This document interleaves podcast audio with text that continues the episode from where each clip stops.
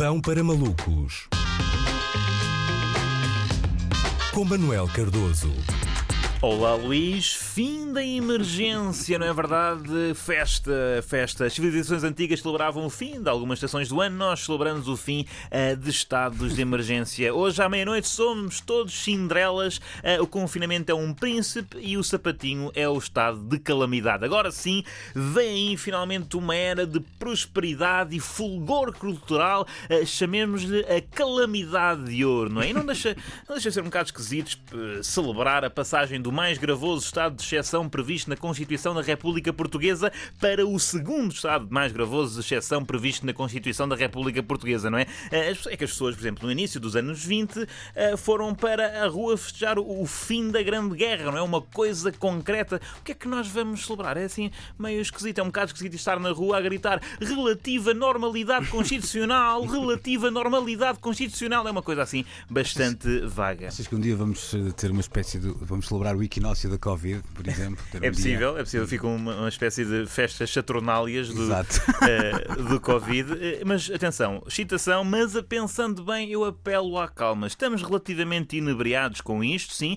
mas isto não, não configura uma bebedeira de sensações. Não é? Nos últimos meses e com a privação durante tanto tempo, não seria possível. Isto não é mandar um copo de whisky de penalti, é mais ir bebendo uma cerveja através de uma pipeta durante dois meses. Reparem, foram 15 15 estados de emergência. 15! São tantos estados quanto tinha a URSS, ok? O estado de emergência teve tantas temporadas como a série Serviço de Urgência, incrivelmente com mais drama. E só agora, uh, uh, reparem, não, não, não tinha percebido disto, foram 173 dias consecutivos agora. Durou mais do que várias guerras, especificamente mais 167 dias do que a Guerra dos Seis Dias, que curiosamente durou 6 dias, ao contrário da Guerra dos 100 Anos, que apesar do nome enganador, estupidamente durou 116 anos. Mais rigor, senhores historiadores. As razões para a, euforia, para a euforia são compreensíveis. O governo antecipou, isto nunca tinha acontecido, né? antecipou em dois dias a última fase do desconfinamento e, por exemplo, os restaurantes já poderão voltar a servir refeições neste fim de semana. Eu, sincero,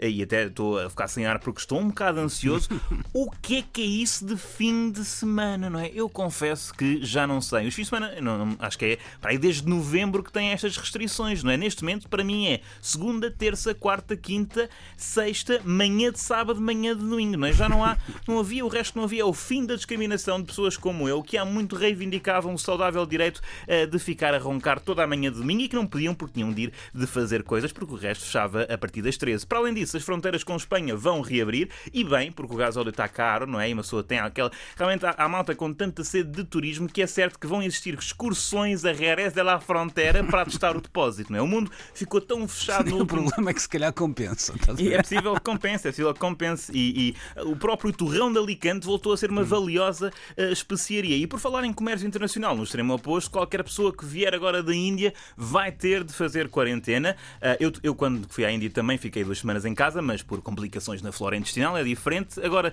no ano em que um cargueiro encalhado no canal do Suez propiciou o regresso do caminho marítimo para a Índia, parece que essa área do globo uh, está cheia de uma coisa que não temos Só que desta vez uh, não a queremos. Não é? Pimenta da Índia sim, nós moscada da Índia sim, cravinho da Índia sim, variante da Índia uh, não. Não, desta vez não desejamos fazer trocas comerciais. Agora, nada disto é estático e não sabemos se quando oh, isso pode voltar para trás, não é? Isto é sempre uh, vai e vem, apesar de agora estarmos a produzir efeitos com a imunização, mas há um ritual que eu quero deixar no passado. Falo da era de imprimir declarações. Não é? Uma das razões pelas quais eu quero evitar o estado de emergência é precisamente não querer voltar a passar a vida a imprimir PDFs para poder circular. Não é? No fundo, foram meses em que voltámos a ter encarregados de educação e a ser educandos, não é? É que pareciam mesmo declarações uh, para a escola, daquelas em que as mães escreviam na caderneta de aluno: Ah, o meu filho está dispensado de ir à visita de estudo ao convento de Mafra porque tem alergia ao barroco.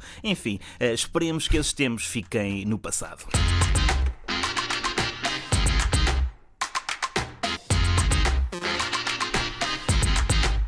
É engraçado, em tempos de normalidade, os nossos melhores amigos são amigos que têm uma casa com piscina no verão, não é? Sim, sim. Em tempos de confinamento e de estado de emergência, os nossos melhores amigos têm ainda uma impressora e um scanner em casa. Não é? Que é das, hoje em dia, cada vez menos pessoas têm impressoras. Uhum. E eu, eu tenho, por acaso tenho. sério? Tive, de, tive de adquirir por motivos profissionais.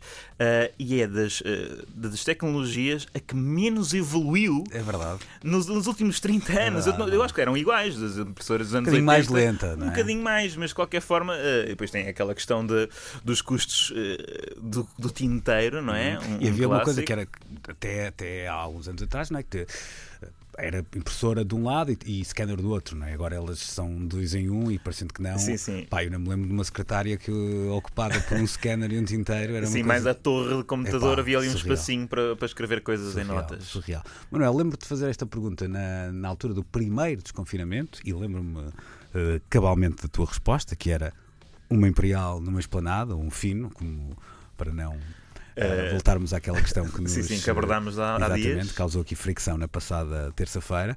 Uh, e agora? Não é outra vez uma, uma cerveja numa esplanada?